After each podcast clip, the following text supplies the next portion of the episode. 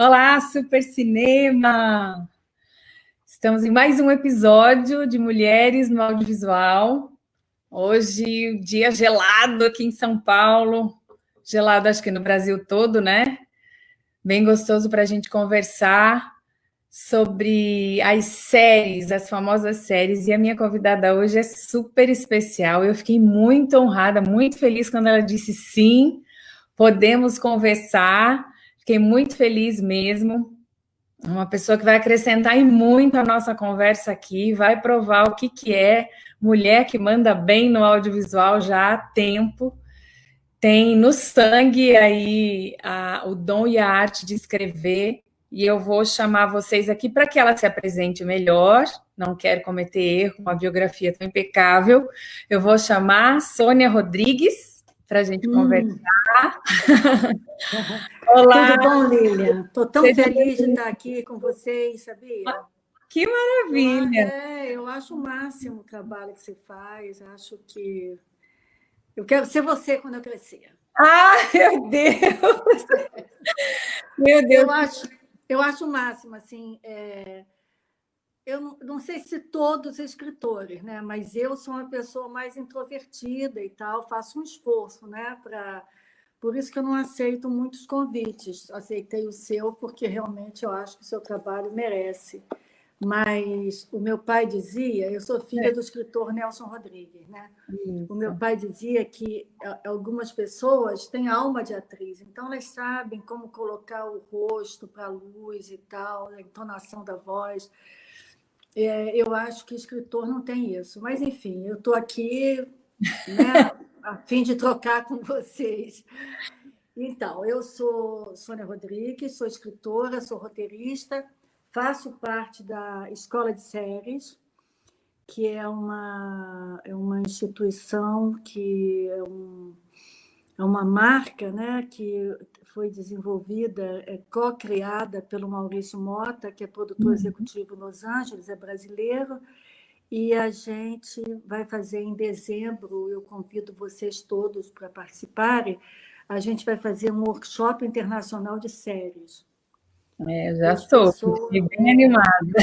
É, a gente vai fazer uma live dia 26 agora, todo quem quiser pode se inscrever, a gente vai fazer uma live para lançar o workshop. Uma live, uhum. a Ana Cecília, o Maurício e eu vamos lançar o workshop. E o que é a escola de séries? A escola de séries, as pessoas fazem os cursos online, se inscrevem na escola de séries e a gente orienta os projetos que serão apresentados para os players nacionais e internacionais em dezembro. Então, quando eu não estou escrevendo ficção, é, eu estou participando da escola de séries. Basicamente, é isso que eu faço na minha vida. É, Trabalho com isso. Eu já participei de uma live sua, tive o privilégio, foi bem legal. Já me inscrevi para essa próxima aí. E mais uma vez, muito obrigada por estar aqui. O seu tempo, eu, eu falo que eu tenho um cuidado nesse momento aqui de trazer pessoas que vão fazer diferença, porque hoje a maior moeda que nós temos é o tempo, né? Então, as pessoas que estão aqui conosco agora, muito bem-vindas, muito bem-vindos a todos e quem vai assistir depois também. Obrigada pelo, pelo tempo, né? Porque é a maior moeda que nós temos hoje. O tempo não volta, nós não conseguimos mais tempo depois. É então, verdade. interessante, né? Importante demais e o conteúdo, eu sei que hoje você vai agregar bastante. Você já colocou aí a sua atuação na escola de séries. É, você tem um livro, né? Quer falar um pouquinho sobre o seu livro? É exatamente sobre o assunto das séries. Fala um pouquinho como é que você desenvolveu esse é, material. Eu tenho um livro chamado Como Escrever Séries. É uhum. assim, quando eu decidi é, ir para o mercado de séries, comecei, resolvi escrever séries. Eu já tinha escrito uhum. telenovela, já tinha 30 livros de ficção publicados, e, e, aí eu resolvi, vou escrever séries. Aí eu sou muito perfeccionista. Eu peguei, assisti 64 pilotos de série, que é o primeiro episódio, e li os 64 roteiros. Para quê? Para descobrir como as séries são feitas. Porque a grande curiosidade da minha vida é como é que as coisas são feitas, como é que as coisas funcionam, sabe assim, aquela pessoa que tem a mente de mecânico de automóvel. Sim, quer desmontar para montar e saber como que funciona. Exatamente. Então, uhum. eu escrevi esse livro chamado Como Escrever Séries, é, que foi publicado, teve, fez muito sucesso, esgotou, ninguém achava, e hoje eu, eu publiquei de novo na Amazon. Uhum. Então, está na amazon.com.br, tanto digital quanto impresso. É, é, um livro importante, eu acho, porque ele faz, ele explica como as, as, essas 64 séries são feitas. E agora eu estou escrevendo, todo dia eu escrevo um pouco, um, um, outro livro chamado Conversando sobre Séries, que é um livro é, dessas lives, dessa, dessa é uma, dessas conversas. material. Uhum. É. E aí você analisa mesmo já o produto, né? Cada série que está aí em andamento, como você fez nessa, nessa primeira live da semana passada que eu participei, né? Os Sim. detalhes específicos de cada, de cada projeto. De cada série, é, cada, cada série em andamento. Isso. Certo. Então vamos começar, vamos falando um pouquinho de. A gente já deu a super indicação aí do livro da Sônia. Quem tiver interesse, vai procurar lá, tá na Amazon, e a gente já aguarda esse novo aí, essa outra conversa para abordagem específica de cada série, né? Esse compilado de, de material maravilhoso que ela tem produzido nesse tempo. Agora, vamos falar um pouquinho, Sônia, de série. É óbvio que aqui nessa conversa de 40 minutos, 45 minutos, a gente não consegue, e quem tiver interesse vai procurar você nas aulas lá de série de ficção, na escola de série. Mas só para a gente dar uma é, contribuir com uma conversa sobre a série, o que, que a gente pode falar com relação se a gente pudesse dizer alguns passos para quem tem o desejo de escrever uma série. Porque quando eu penso, né, eu eu tenho a ideia, eu tenho o gosto, eu gostaria, estou estudando, estou buscando produzir algo nesse sentido. O que, que um, um, escritor quer? Ele quer abrir o computador ou pegar um papel e contar a história, né? Ele quer sentar, ele já quer criar cenas, criar os diálogos, criar toda a, a história mesmo, né? Ele não pensa na formatação, no tema, no gênero, não pensa na, no, no arco narrativo da história, não pensa nos personagens, né? Então, é possível, e seria uma primeira indicação, quais os passos que alguém que pensa em escrever uma série, bem resumida, é óbvio, que eles precisam fazer? O que a gente quer escrever uma série tem que fazer? É, então, a primeira coisa que a gente tem que fazer é decidir qual é a história que você quer contar. Esse é o primeiro a história passo. o tema. Não, não é o tema, é a história. Não. Por exemplo, é, tá. é, tem uma série chamada Insecure. Isso. Insegura, que é uma tá. série que começou como websérie na internet.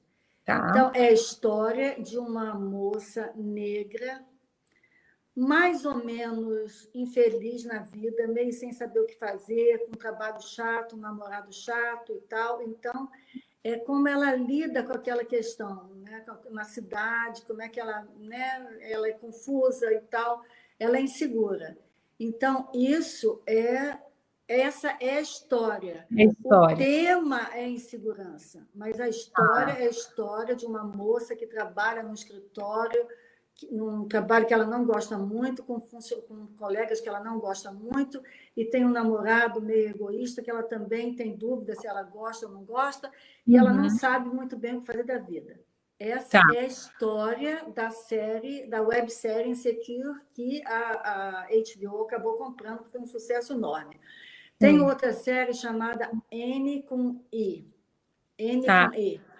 Sim. N é uma série sobre uma menina órfã uhum. que vive é, no orfanato e que ela quer desesperadamente ter uma família é, ter uma... de preferência encontrar almas irmãs, como ela chama. Uhum. Então, essa é a história. Mas tá. encontrar uma família não é tão fácil, é cheio de percalços e tal. Então, essa é a história. A gente tem, por exemplo, é, uma série chamada Scandal, Escândalo, que é uma série de uma, jornal, de uma advogada negra que blinda cele, é, políticos e celebridades em Washington, D.C., uma, e ao mesmo tempo que ela, que ela administra uma vida amorosa complicada, porque ela tem, ela é amante, ela tem um amor correspondido, ela não é amante o tempo todo, mas ela tem um amor correspondido por, pelo presidente dos Estados Unidos, branco, republicano e casado. Quer dizer, quando você coloca na storyline, como a gente chama, na história, que tá. uma mulher solteira e bem-sucedida tem um caso de amor correspondido com um homem casado e importante, você já, já botou aí seis temporadas. Por quê? Porque um amor correspondido não é um caso qualquer. Uhum. E ele é presidente da República. E ele é republicano, que normalmente são mais conservadores. Né? Os Estados Unidos é um país muito polarizado. Então, são mais conservadores do que os democratas dizem que são, né? se acham mais conservadores, enfim. É, essas coisas das paixões humanas são difíceis. Então, a primeira coisa que um, um escritor tem que fazer, se ele quer escrever é, é, para a TV, é definir a história. A história. E depois ele tem que definir se essa história é uma série ou é um filme. Tá.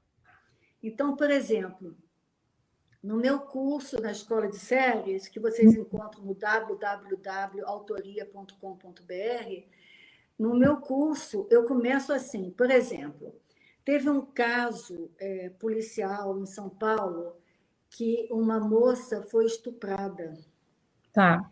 E ela não sabia, uma adolescente e é, a, ela, ela identificou no, estupro coletivo, ela identificou um dos estupradores como seu primo, mas ela é, não queria denunciar para a polícia, não sabia se denunciava para a polícia porque a, mãe, a tia tinha medo do que aconteceria com o filho na cadeia. Tá. Então isso é a história de um filme. Por que, Lilian? Porque ou ela denuncia ou ela não denuncia. Acabou a história. Você leva até essa decisão. Você pode levar até o julgamento do primo. Você pode levar até a morte do primo na cadeia, mas acabou.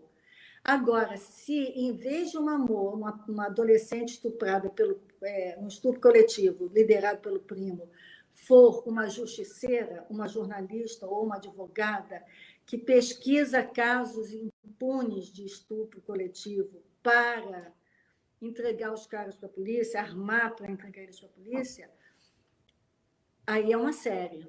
Sim. Porque você pode ter vários casos. Você pode ter um colega dela que é, não confessa, mas que engana, porque ele tem, uma, ele tem vínculos também com com esse pessoal, ou ele tem um passado, sabe? Meu passado me condena, ele tem um passado que me uhum. condena. Isso é uma série. Então, se você muda, se dá mais caldo, é uma série. Tá. Se a história tem fim, é um filme. Certo. Aí, então, eu tenho uma história, eu defino que eu tenho essa história para contar, defino essa história mais forte, mais rebuscada para eu poder desenvolver em outras temporadas, porque quando você vai levar um projeto, eu imagino, para uma produtora ou um canal de TV, ela quer produto para virar outras séries, né? Ninguém faz uma série para acabar numa primeira temporada, né, Sônia? Eles querem que se desenvolvam em quanto mais séries possíveis, né? E eu estava é dando um pouquinho para conversar com você e eu vi essa questão da, do conflito, né, de uma série ser desvendado, ser entregue para o espectador logo no primeiro episódio, nos primeiros minutos dos, dos episódios, que é aquilo que vai se desenrolar só ao final do último episódio da última temporada. Isso. E aquilo ser entregue paulatinamente, né, de outras formas, com outros subconflitos ao longo de outras temporadas, né? Isso que vai amarrando o, o, o, espectador a ponto de ele ficar um ano esperando uma temporada de uma temporada. É, se, for, é, se for uma boa história que, que renda, porque às vezes a história é boa, mas não rende. Tá. Você tem que. É, é, o pessoal, os canais compram séries que rendam pelo menos três temporadas. Certo. Você pode ter uma boa história que rende só uma minissérie. Tá. Ela só rende seis episódios, dez uhum. episódios. Por exemplo, Maria Moura, que foi uma grande minissérie brasileira. Maria ah. Moura só rende, é, só rende uma minissérie. Por quê? Porque ela morre. Certo. Não tem como ela, ganha, ela ganhar. Maria Moura é, é meio uma cangaceira, sabe? Uma mulher que luta contra injustiças e tal. Então, ela ela ela está fadada à derrota. Então, uhum. é ou um filme ou uma minissérie. Ou uma minissérie. Entendi. E aí, então, depois que a gente definiu a história, a gente, nessa história você já consegue definir o gênero, já consegue definir o, o, formato, né? Pelo menos pensar nos formatos, quantos episódios cada temporada, quanto tempo. Já isso tudo vem junto nessa história, o tema, desenvolver desenvolvimento de personagem. Quando que é a hora que, de fato, o escritor, o roteirista vai sentar e escrever a série dele? Primeiro ele precisa é, amarrar todo um monte de detalhe, né? Você falou, pensar na história, aí eu vou desenvolver a construção de cada um dos personagens, aí eu vou escrever a escaleta do piloto, aí eu vou escrever o piloto, aí tem bíblia de série, é um monte, é um passo longo para você de fato sentar, vender o seu projeto para depois você vir para casa e falar, bom, tá vendido, então aí eu vou escrever a minha série. É assim mesmo que funciona? É, a, o, o, o, que funciona é você faz isso que eu falei, né? Define a história e tal. Depois você faz uma sinopse tá. em ordem cronológica, tudo uhum. que você imagina que vai acontecer. Aí depois você pega essa sinopse, mais ou menos divide em temporadas. Quer dizer, então você vai ter, quando você faz isso, você vai ter o arco da primeira temporada tá. o arco da segunda e um possível arco da terceira. Uhum. Aí, depois que você faz isso, você senta e escreve um argumento de 10 páginas. Então, se você fizer isso, você já está nesse argumento, você vai desenvolver os personagens, mas vai desenvolver assim cinco linhas e só os personagens principais. Vai. Feito isso, você está é, bem para vender sua série. Depois ah. que você vende sua série, você vai expandir o argumento para a Bíblia. Você não precisa é, é, fazer a Bíblia antes, antes de vender. Você pode fazer o argumento. Se o pessoal gostar, pede a você a Bíblia, e você faz a Bíblia. Se eles gostarem da Bíblia, você faz o piloto. Se gostarem do piloto, te contratam. Contratam a série. Podem contratar a série com você ou sem você. Aí eu ia te perguntar, essa é a bendita sala de roteiro? É isso que chamam de sala de roteiro? É, sala de roteiro é o padrão norte-americano. Tá. A BBC, por exemplo, e a maioria das produtoras inglesas não usam sala de roteiro. Tá. Muitas, muitos europeus não usam, muitas produtoras europeias. Eles usam assim: um roteirista escreve a série inteira, dois roteiristas escrevem a série inteira. Na, nos Estados Unidos e no Brasil existe o, a sala de roteiro. No, nos Estados Unidos e o Brasil segue esse modelo em geral. Uhum. É, pode ser assim ou pode ser individualmente. Agora, é, a questão que eu acho principal para a gente é assim: a produtora, você oferece o seu projeto para uma produtora. Certo. Nos Estados Unidos, você oferece para um agente. Tá, e o agente é que oferece para a produtora, ou para o canal, ou para o streaming. Mas, no Brasil, você oferece para uma produtora ou para um canal, dependendo do seu círculo de relações. Uhum. Você apresenta para um canal que pode comprar e pode incluir você no pacote ou não. Nos Estados Unidos, com certeza, não necessariamente você vai estar no pacote. Entendi. Porque a produtora pode, ou o canal, ou o estúdio, podem chamar um showrunner para desenvolver o seu projeto. E aí o showrunner chama os roteiristas que ele quiser, entendeu? Que ele quiser trabalhar, é. E aí é aí que acho que a primeira a palavra de todo roteirista, eu acho que ele tem que trabalhar, que é o, é o desapego, né? ele é, vem. Tem que ter muito desapego, tem que ter muito é. desapego. Eu, quando comecei a escrever séries, eu, é. alguns projetos que, que os produtores gostavam e tal, eu tinha a ilusão confesso isso sem nenhum problema, porque eu acho que a gente faz as coisas por ignorância, né? A gente ignora uhum. como funciona e tal. Sim. eu tinha a pretensão, eu tinha o objetivo é, legítimo de fazer parte daquilo. Tá. Mas aí eu percebi no nosso mercado, o que acontece muito é que as produtoras já têm as suas salas roteiristas, então elas têm dificuldade de aceitar é, roteiros de fora. Tá. Entendi. De fora não é de fora do país, de fora das suas salas. Da sua sala. Por, é, por isso, é muito importante esse workshop internacional para a gente. Por tá. quê? Porque quase todos os streamings têm escritórios no Brasil. Então, a gente não só vai selecionar projetos, quer dizer, as pessoas vão mandar para a gente projetos certo. e nós vamos orientar esses projetos para serem mais desenvolvidos, para que as pessoas é, participem do, das rodadas de pitching, entendeu? Sim. Apresentem. E aí o, o, a, os canais e as produtoras vão ficar sabendo desses projetos. Uhum. E sobre, é, esses projetos vão estar sob a chancela da Escola de Cega. Essas pessoas fizeram o curso, essas pessoas apresentaram. Eu fiz a consultoria antes de eu vou fazer duas consultorias individuais, porque o que acontece, Lilian, é que nós brasileiros estamos muito acostumados a improvisar. Certo. E nós somos muito otimistas. Uhum. E a gente acredita muito no talento. Só que roteiro é, roteiro é assim, roteiro de série principalmente tem uma grande vantagem. Roteirista é uma profissão não regulamentada. Tá. Então você não precisa fazer uma faculdade para fazer ser roteirista. Uhum. Você pode ter 18 anos ou ter 60 anos. Você pode ter feito uma faculdade de jornalismo ou você pode ter só o ensino médio. E você pode preparar um argumento e vender o seu argumento.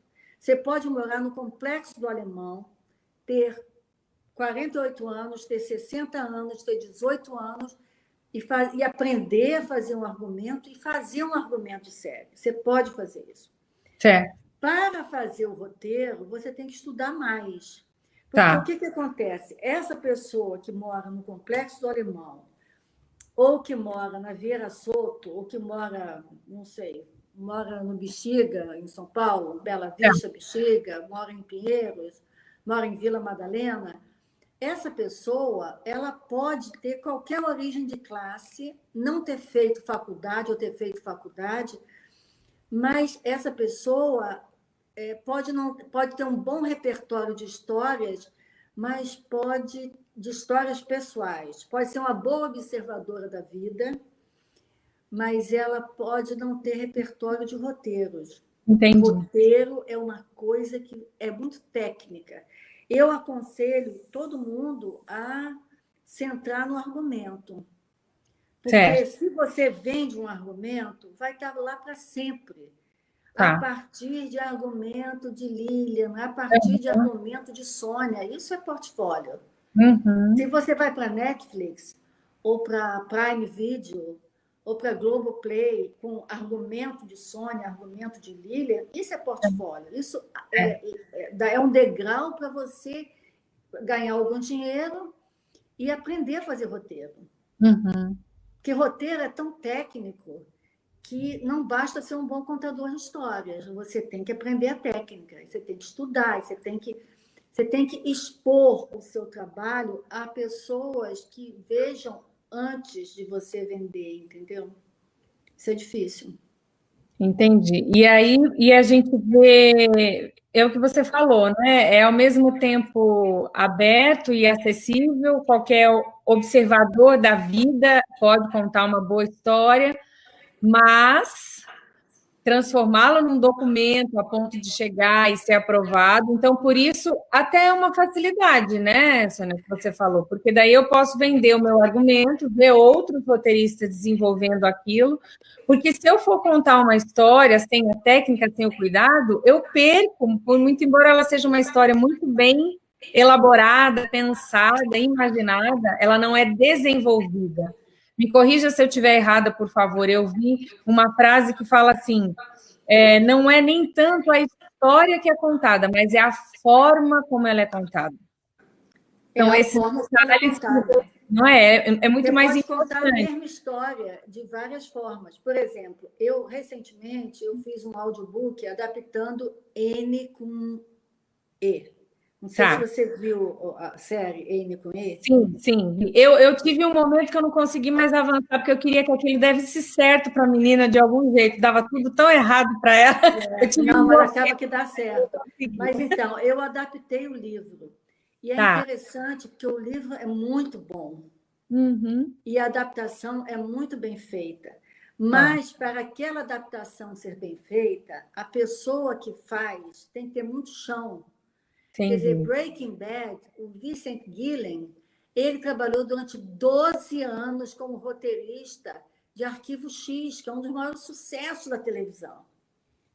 Quer dizer, você tem que ter um chão fazendo e está ali e, e vai o, o líder da equipe e critica e diz não isso aqui não serve faz de novo e tal então é uma profissão onde você não precisa ter uma faculdade mas você precisa estudar muito o roteiro dos outros você Tá. precisa ler muito e tem uma coisa que é o seguinte televisão é uma coisa é uma indústria é cara Tá. então, pra você, se você faz um livro, você pode colocar em autopublicação na Amazon.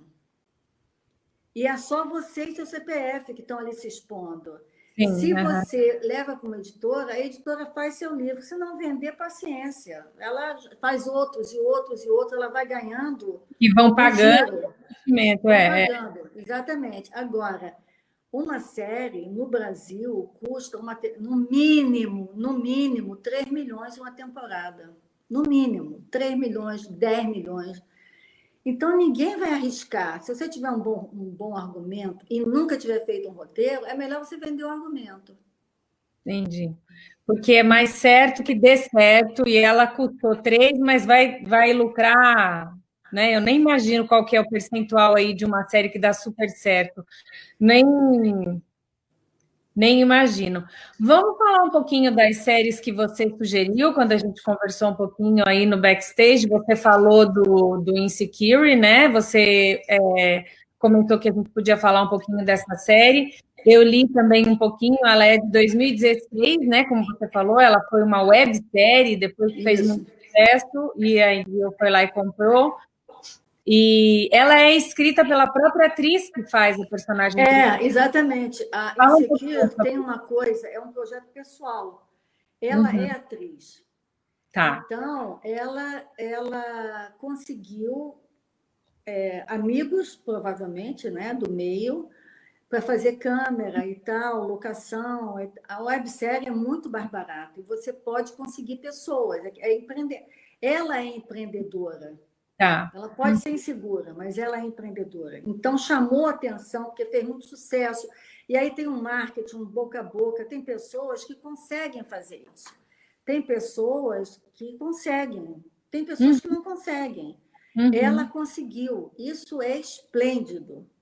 E aí tem uma outra websérie chamada Rente Feed, Feed Hum, que vem de gente, vem de gentrification, gentrified, isso. que é uma série que foi websérie também, que dois mexicanos de primeira geração, americanos de primeira geração, quer dizer, é, é, mexicanos Mexicanos foram americanos, para os Estados Unidos, é, filhos os de pais foram e, se, e cresceram e, nos Estados Unidos e estudaram nas universidades lá e tal, eles fizeram uma série sobre a gentrificação dos bairros é, hispânicos Isso. no East LA.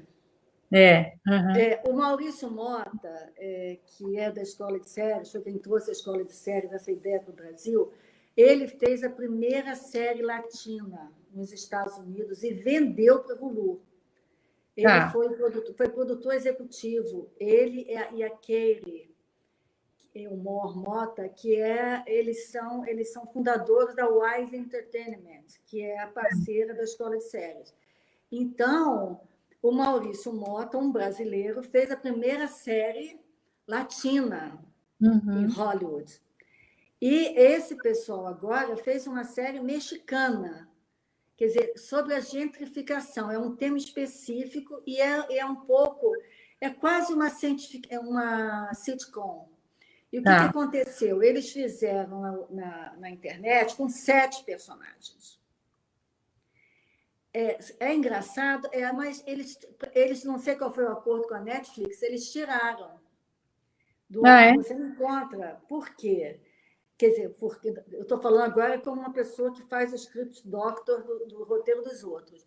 Tá. O que aconteceu com o projeto foi que eles unificaram. Quando eles foram para a Netflix, provavelmente muita gente começou a, a, a entrar na conversa. Muitos, é. produtores é, de canal, quer dizer, produtores do streaming, porque você tem que unificar os personagens, você tem que fundir os personagens, uhum. você tem que editar essas histórias, você tem que concentrar nisso, você tem que concentrar é, é, na, né, quais são as questões mexicanas, a gentrificação, tá. A coisa do, do ser contra, quer dizer, os brancos, né, que eles chamam, white people, quer comprar os prédios baratos no, nos bairros é, hispânicos que sempre foram bairros pobres, para fazer gentrificar, como fizeram Nova York, né, em Times Square. Times Square era uma região de, de, de prostituição, tem uma série, Dulce, que mostra isso. E aí eles foram comprando, derrubando, incendiando, obrigando as pessoas a saírem de lá uhum. e irem para o Brooklyn. Então, a série é sobre esse drama, porque para um mexicano ter dinheiro para viver, ele tem que sofisticar o seu negócio. Só que, quando ele sofistica o seu negócio, ele prejudica pequenos empreendedores mexicanos que estão ali há 40 anos. E, ao mesmo tempo, quando eles fazem uma coisa artística avançada e tal, é, a homofobia dos mexicanos bate neles, sabe? Porque eles são conservadores, né? Então, é, é toda uma. E às vezes eles. E as pessoas são racistas com, com, com, com eles, os que, os que não sabem falar inglês. Então, eles têm, eles ficam meio apátridas. Os roteiristas, eles, eles fizeram uma, uma, deram uma longa entrevista no Sundance, no, no laboratório do Sundance, eu assisti uhum. uma masterclass, aliás, dizendo isso, eles são apátridas, sabe? Uhum. Porque eles, é, é, eles são a primeira geração, então eles sabem inglês, estudaram, eles não se encontram entre os americanos, mas também não são mais mas mexicanos. não se encaixam mais como os mexicanos, é. né? Como é, então, eu... eles são inseguros também. E eles fizeram websérie. E, e a Netflix comprou e deu uma ajeitada neles, sabe? O Islo High, que é esse, essa série que o, o Maurício Mota é, fez para o Hulu, quer dizer, ele fez, não, ele foi produtor executivo, porque não se faz uma série, ele não escreve. Então, ah. quem escreveu foram dois hispânicos, o Carlos e a Kathleen eles, esses dois é, criadores, que são é, hispânicos, escreveram sobre Islo High, eles é um drama, né? É um drama que, tem, que se passa numa high school. Que... É, eu, li, eu li essa, e é interessante, eles colocam a questão da, da das duas línguas, né, na, nesse do Gentify aí, eles us, usam muito o espanhol e o, e o inglês junto, né, eles fazem, eu vi até uma entrevista com os atores, e a menina fez igualzinho na série, conversava com eles em espanhol e inglês, espanhol e inglês. Aí tem a discussão sobre a menina que quer ser artista, mas os pais não, não reconhecem, né? E que ela tem mesmo que trabalhar e ajudar. E eu achei muito interessante a sacada de colocá-los num beco sem saída, numa encruzilhada, no sentido de. É isso que você falou. Se eles não fazem essa revirada e essa, entram nessa retomada do novo lugar mais rico hoje, eles não conseguem se manter porque os aluguéis estão caros, as coisas estão caras, o nível é cresceu. Só que se eles fazem, eles estão é, cometendo a gentrificação com quem está ali, com os hispânicos, que é, são os pares deles, né? Eles estão num conflito eterno. O que, que eles vão fazer? É eterno, não tem o que fazer. É eu como o pessoal... o bicho pega, se eu ficar, o bicho come, é não tem o pessoal do Porto aqui. Né? O é. Porto Maravilha tá, é gentrificação também. É. E é uma coisa cruel, né? mas e é, é sem solução, é. mas é engraçada também. Quer dizer, esse choque de cultura também é engraçado. Enfim, é como, é, na verdade, olha só, a websérie, o tema, você pode escolher o tema que você quiser, desde que você consiga conquistar alguém para o seu tema. Tá. Quanto mais caldo der, por exemplo, The Big Bang Theory durou 12 é, temporadas, se não me engano. Grey's Anatomy está na 16 Sim. DPA, da Flávia Lins e Silva, a Flávia está escrevendo a 16 temporada do DPA. Quer dizer, se você pega um tema e personagens, e aquilo ali tem uma verdade interior forte sua, não tem fim, porque é, são coisas é, possíveis de serem feitas e que uhum. encantam as pessoas. Agora, depende de esforço e depende de sorte também, né? Tá. Quer dizer, você tem que estar sempre esperando a oportunidade e aproveitar a oportunidade, né? Quer dizer, às vezes é uma palestra que você assiste, às vezes é uma live como essa que você está fazendo hoje. Quem sabe quantas pessoas podem se interessar por fazer argumento, por é, dizer, ah, eu tenho uma história, porque o que a gente faz na escola de séries, a gente tem um curso de séries de tá. ficção. Uhum. E aí uhum. a pessoa entra e tem os fóruns. Aí ela apresenta uma storyline. E tá. a gente diz, essa storyline é de filme. Hum. E se você fizesse tal coisa, por que, que você não faz tal coisa? Aí a pessoa faz tal coisa. A gente diz, olha, ainda está faltando isso assim, assim, assado. Então, a pessoa vai... É, ela vai desenvolvendo e encontrando o caminho, se é... Um, ela tem um ambiente né? amigável. Isso, isso. é mais fácil. Para dizer não, não, não, não, não. É. Se você fica insegura, né? Uhum. É... O, o que, que a gente pode dizer? É, é, a gente já sabe, né? Quem sabe um pouquinho e gosta um pouquinho dessa história do, da identificação, seja num livro, seja numa obra cinematográfica, para um filme, seja num, numa série, precisa haver a identificação com relação a quem conta a história e quem assiste. Eu preciso me ver ali, eu preciso sentir aquela, aquela, aquele mesmo drama, aquela mesma dor, preciso compactar com aquilo e eu pego aquela história e, e torço, eu posso até torcer contrário, né? Eu não preciso gostar da história, ela precisa é, exercer alguma emoção, algum sentimento com relação a mim. Agora, isso, como que a gente mantém isso ao longo das temporadas, né, é, Sônia? Porque a gente vê Friends, dez anos aí, que foram, acho que os anos da, da temporada de Friends, e é o mesmo padrão assim, é muito sério. Você comprou primeiro, você gostou, e eles entregaram em todas as temporadas o mesmo. E aí, quando a gente vai e vê aquela outra, como se chama? Aquela outra série que no sétima, na sétima temporada mudou toda a história, ninguém gostou mais dela, aquela bem, bem famosa dos. Ai, meu Deus, como que é o nome? Eu até anotei aqui para a gente falar. Aquela dos. É... Ixi, gente, como é que é? Teve uma, uma temporada. Como chama aqueles reis, aqueles dos, dos famosos ah, lá? Ah, Game of Thrones. Isso! Ai, meu Deus! Game of Thrones. Eles tiveram um sucesso até a sétima temporada. Na sétima, o pessoal falou: o que está acontecendo? Parece que eles entregaram algo que não era o roteiro, não era aquilo que eles tinham prometido né, no final. É porque é baseado no livro, né? É baseado Ou, no livro. Como mas o livro também tinha essa, essa mudança? Não, o livro acabou. Tá. Acabou a história do livro e eles tiveram que continuar. E aí ah, eu acho que eles não souberam continuar. Ah, eu achei que, que tinha isso? troca de roteirista, alguma não, coisa. Não, eu acho o seguinte, eu acho. É, aí que tá. Game of Thrones é uma série de época. Tá. Eles tiveram muita sorte, eles deram sorte, foram fazendo, foram fazendo, foram fazendo, tinha competência, estava baseado no livro, o livro tinha toda aquela coisa, aquelas fantasias sexuais masculinas todas e tal, tinha tudo aquilo. Eu li o livro. Tá. É, porque eu tenho essa coisa perfeccionista de lá e tal. Quem saber veio, por que, que é assim? É, isso.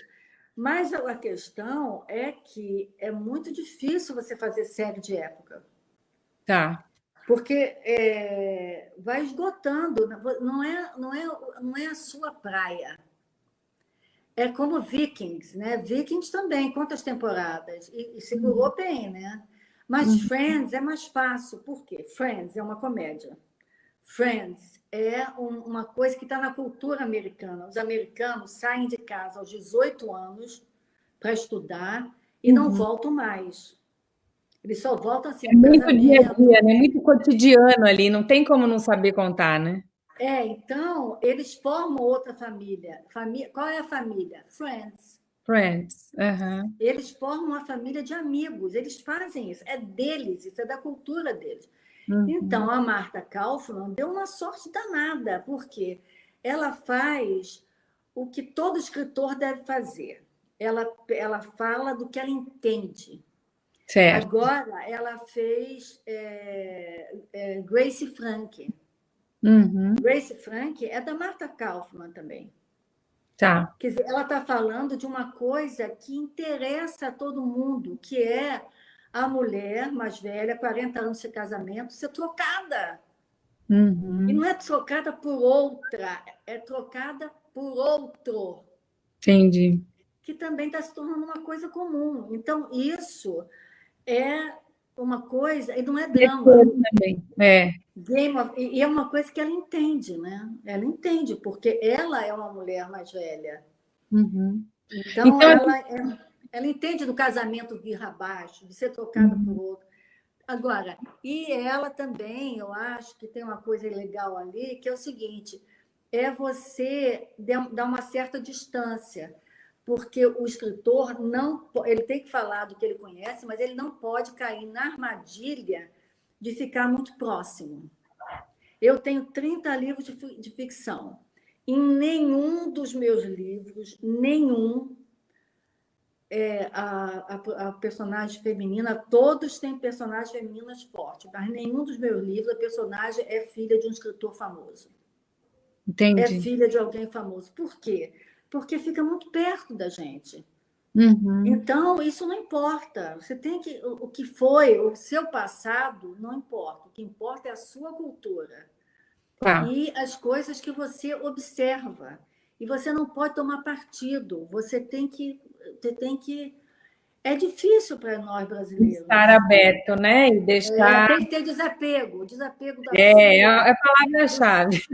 A palavra-chave. Você usou muito bem, é isso. E se a gente pode falar, então, até a Thaís fez uma pergunta aqui, se a gente pode falar, então, de quando acabar uma série, quando a gente sabe, por exemplo, essa, essa, esse exemplo do Game of Thrones, quando ele terminou o filme, eles insistiram e perderam a pegada, se eles tivessem parado, então, na temporada anterior... Mas teriam... não tinha jeito, porque não a storyline storyline era ah. a briga entre os tronos e de conter os outros, os, os caminhantes, os zumbis, entendeu?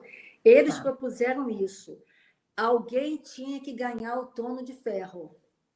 Só que aí eles começaram a cometer erros. Por que, que eles cometeram erros? Eu não sei. A Calesse, a, a, a menina que é a Togarian, que é aquela de cabelo branco, Sim. Ela era um ídolo. Não sei quantas mil crianças no mundo foram batizadas com o nome dela. Com esse nome.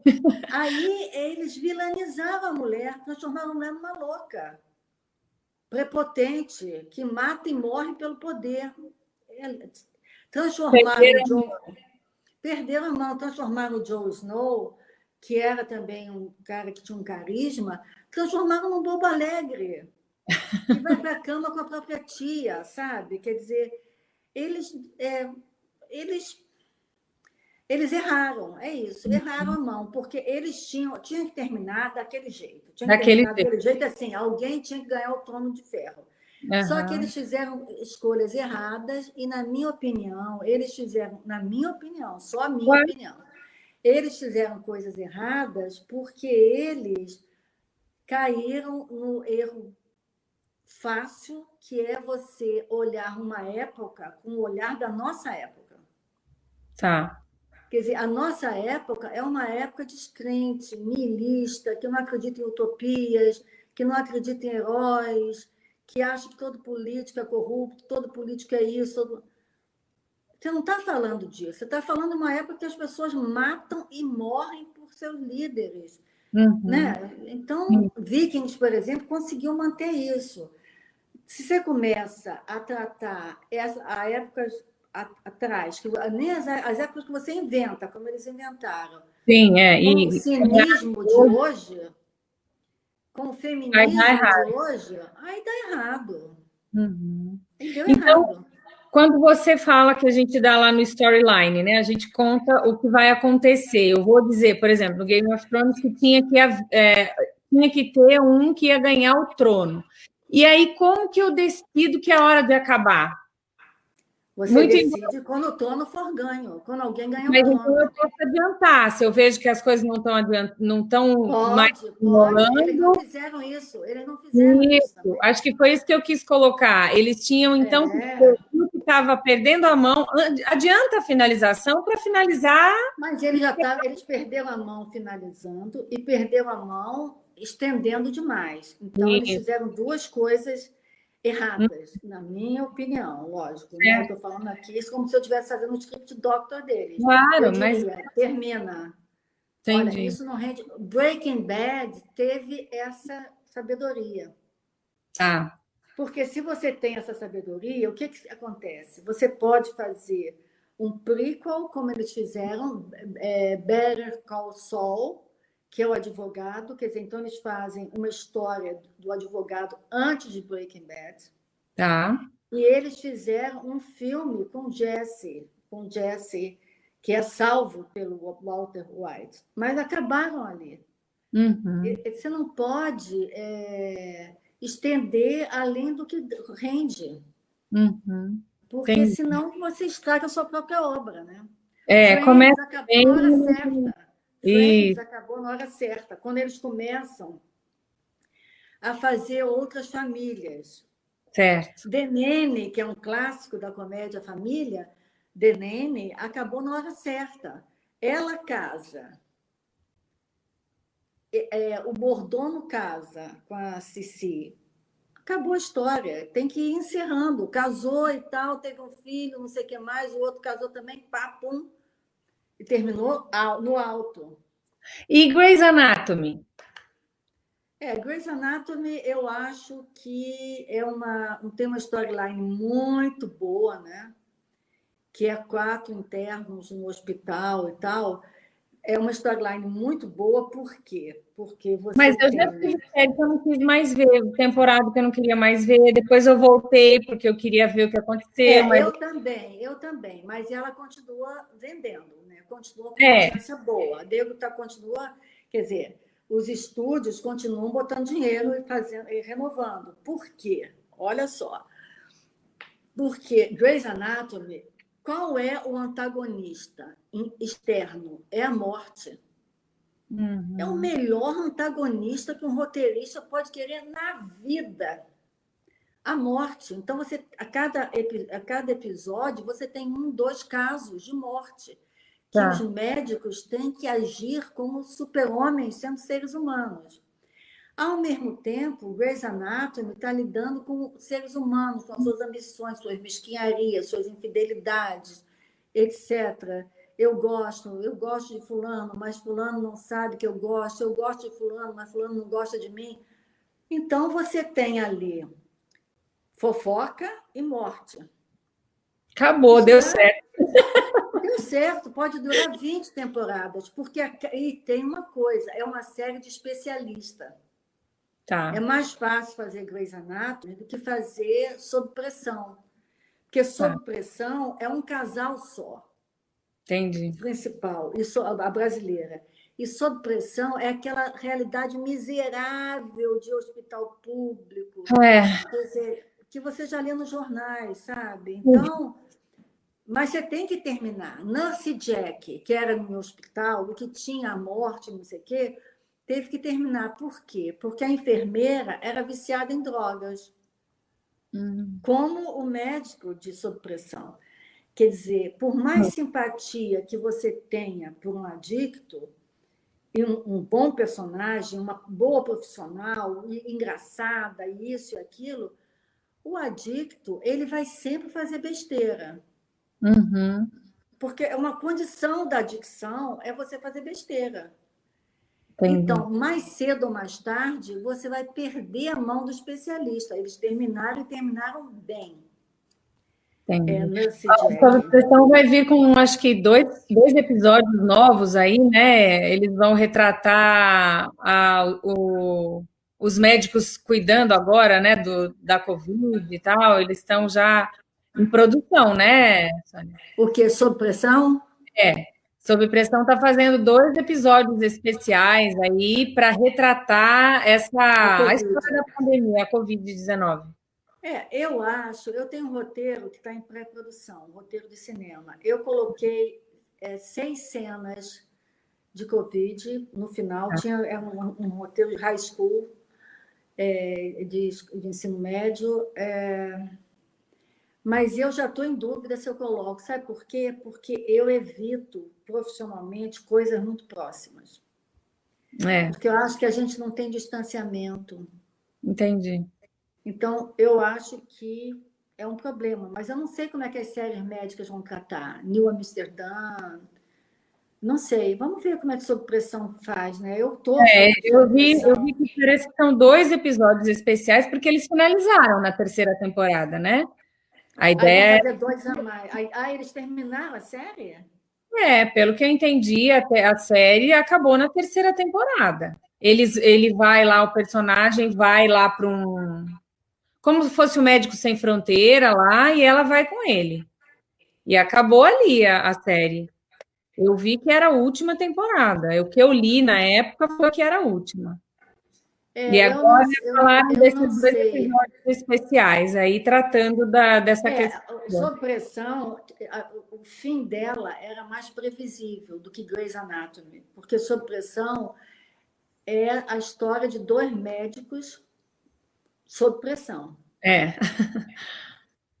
Não é a Não. história de um grupo de médicos com quem é o inimigo? É a morte. Não, o inimigo sob pressão é a precariedade do SUS.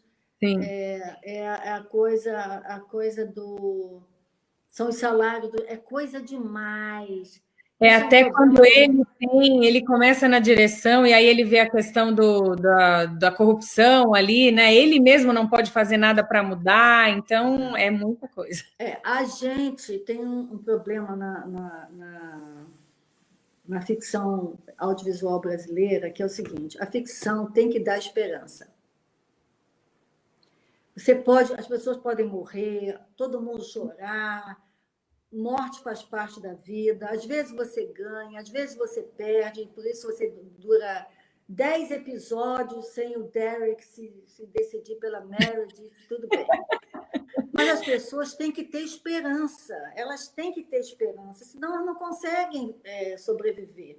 Elas assistem ficção para quê? Para aprender, para ter esperança, é para isso que as pessoas. Para se transformar e a continuar acreditando, né? E a Ana Senão ela é lei jornal. Senão ela é lei jornal. Ela, senão é. elas frequentam redes sociais. Ponto. Se é. elas quiserem desesperança, elas vivem na rede social, sendo esbofeteadas ou esbofeteando os outros. É isso Não, elas assistem ficção para aprender coisas boas não faz mal, tem que pode ter drama, o quanto tiver de drama, mas você tem que ter um fiapo de esperança o tempo todo, porque na vida você também tem esperança, senão você nem levanta da cama de manhã.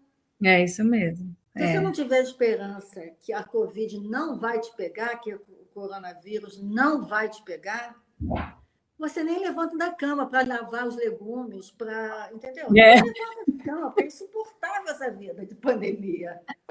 É verdade. Eu adorei você começar a gente finalizar a nossa, a nossa conversa aqui, e eu vi você comentando isso na, na, na live que eu assisti sobre as séries que você comentou, e você falou isso, né, da esperança. e a gente precisa ter isso. Eu falei, ah, eu vou pedir para que ela finalize a nossa conversa com aquela, com aquela tônica que você trouxe. E na ficção brasileira a gente tem esse desafio muito grande, né? Que você falou, parece mais um jornal, o jornal do dia, do que uma série, né? Como é, que eu, eu vou desenvolver isso? Olha só, Nelson Rodrigues eram, eram vários Nelson Rodrigues, né? Então Nelson Rodrigues tinha o Nelson Rodrigues da vida como ela é que tinha coisas alegres, coisas tristes e tal, e tinha o Nelson Rodrigues do teatro, que é tragédia o tempo todo. Então você já sabe. Está em cartaz Nelson Rodrigues, álbum de família. Você já sai de casa sabendo uma coisa barra pesada, uma tragédia. Você é. não vai assistir aquilo todo dia. Mas para você ligar uma televisão, você tem que ter esperança de que alguém ali já que você não está se dando bem, alguém vai se dar bem no final. Nem que leve 10 episódios, mas o cara está lutando e tal, o cara vai conseguir. Eu queria convidar você e todo mundo para assistir a live de quarta-feira agora, tá. que é a live de lançamento do workshop, que é a última live gratuita. A partir de agora, só, entra, só vão participar das lives semanais tá. o pessoal inscrito no workshop no internacional. ou inscrito na, na escola séries. Uhum. E para garantir que isso dê certo, a gente vai fazer uma promoção assim geral. Assim, que legal. Vamos colocar bem, porque eu só a gente só vai fazer live depois dessa de quarta-feira, uma vez por mês, só live do workshop. Então, tá. aí essa live que a gente vai fazer de vez em quando, até dezembro, vão ser abertas. Tá. Mas a partir de, dessa quarta, na outra quarta, a live já vai ser fechada. Já é Porque eu a coloquei... gente quer ter muito projeto legal, sabe? Tá. eu coloquei aqui o Instagram ó, da Escola de Séries, a, a Thaís colocou aqui. Aqui nesse a gente encontra o link para fazer a inscrição para essa, essa live, essa de quarta-feira. Encontro. Vou até, vou até perguntar para a Verena aqui. Isso, pede para a Verena aí mandar o que, que a gente escreve aqui para deixar registrado, Sônia, e aí as pessoas. Oh, o Edu, tá, o Edu aqui da, da TV Super Cinema está dizendo que vai querer conhecer a escola de séries. E aí a gente coloca aqui. Depois eu vou fazer um corte dessa nossa conversa, vou publicar e vou colocar de novo para as pessoas se inscreverem para essa live aí que você está falando de Deixa quarta... eu ver se eu tenho aqui no celular. Talvez tá. eu tenha no celular o link do formulário de inscrição. Espera aí. Tá, enquanto você procura aí, eu vou avisar o pessoal aqui da TV Super Cinema que na estreia aqui do, do Mulheres no Audiovisual, nós trouxemos as meninas da MR5, a locadora de equipamentos para produções audiovisual, e a Marina, a Thaís e a Martina. Elas mandaram hoje um voucher para quem é super fã aqui do Super Cinema. Nós vamos aqui compartilhar com vocês. E eu vou deixar depois no feed aqui. Olha só, a gente vai ter 30% de desconto para os seguidores do Super Cinema nas locações para as nossas futuras produções lá com as meninas da MR5. Então, muito você... legal isso. Muito legal, né? Você apresenta o voucher, eu vou deixar aqui depois no feed do Super Cinema, para a gente poder, é, vocês depois verem. E se não está aqui assistindo agora, vai assistir depois, marca alguém que você sabe que está com uma produção no papel, com um orçamento um pouquinho mais justo, porque essa parte da pandemia está complicada para isso mas aí, ó, parceria para a gente conseguir 30% de desconto na alocação dos equipamentos com as meninas lá da MR5. Só apresentar o voucher. Legal, né? Eu fiquei Muito super legal. Quando a Marina nos trouxe aí a proposta, a gente falou, inclusive, no dia, e aí ela conseguiu que a gente fizesse esse, essa parceria. Conseguiu, eu, Tony? Eu tenho aqui para participar. Como é que eu faço para passar para você, copiar o link? Vou passar para o seu Instagram? Deixa eu ver aqui. Acho que a Verena me mandou, ó, link do formulário. É isso. A Verena é muito eficiente, né? É, ela é maravilhosa, me ajudou demais. Eu vou mandar aqui para a Thaís, que vai colocar aqui para a gente e a gente começa falando tchau aí para o pessoal e a Thaís coloca ali o link do formulário.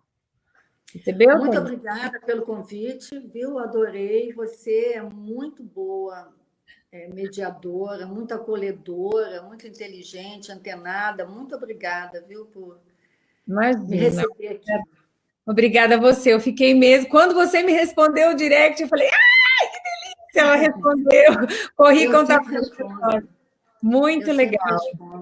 É muito sempre. bom isso. É maravilhoso porque quem está começando tem né, você como uma referência aí. Agora a gente sabe que encontra você na escola de séries para fazer o curso de séries de ficção. Vá, ó, o link já está publicado ali, as pessoas agora vão, vão ver. Eu vou divulgar também nas outras redes. E aí nós vamos encontrar ainda mais mulheres no audiovisual. Eu tenho certeza que a gente vai se encontrar ainda por aí. Eu quero te agradecer. Se Deus quiser. E te declarar assim, um fim de pandemia rapidinho, tudo retomando muito forte, com projetos lindos chegando aí na sua mão, para você cuidar como você cuida de tudo que você faz. Muito, muito obrigada, Lilian. Viu? Foi um prazer. A todos Tchau, que estiveram conosco aqui, muito obrigada. O Mulheres no Audiovisual por Formove Produções agradece a sua companhia. Se você curtiu, não esquece de deixar aqui as suas cinco estrelas e indicar para os seus amigos. Eu te vejo no próximo episódio.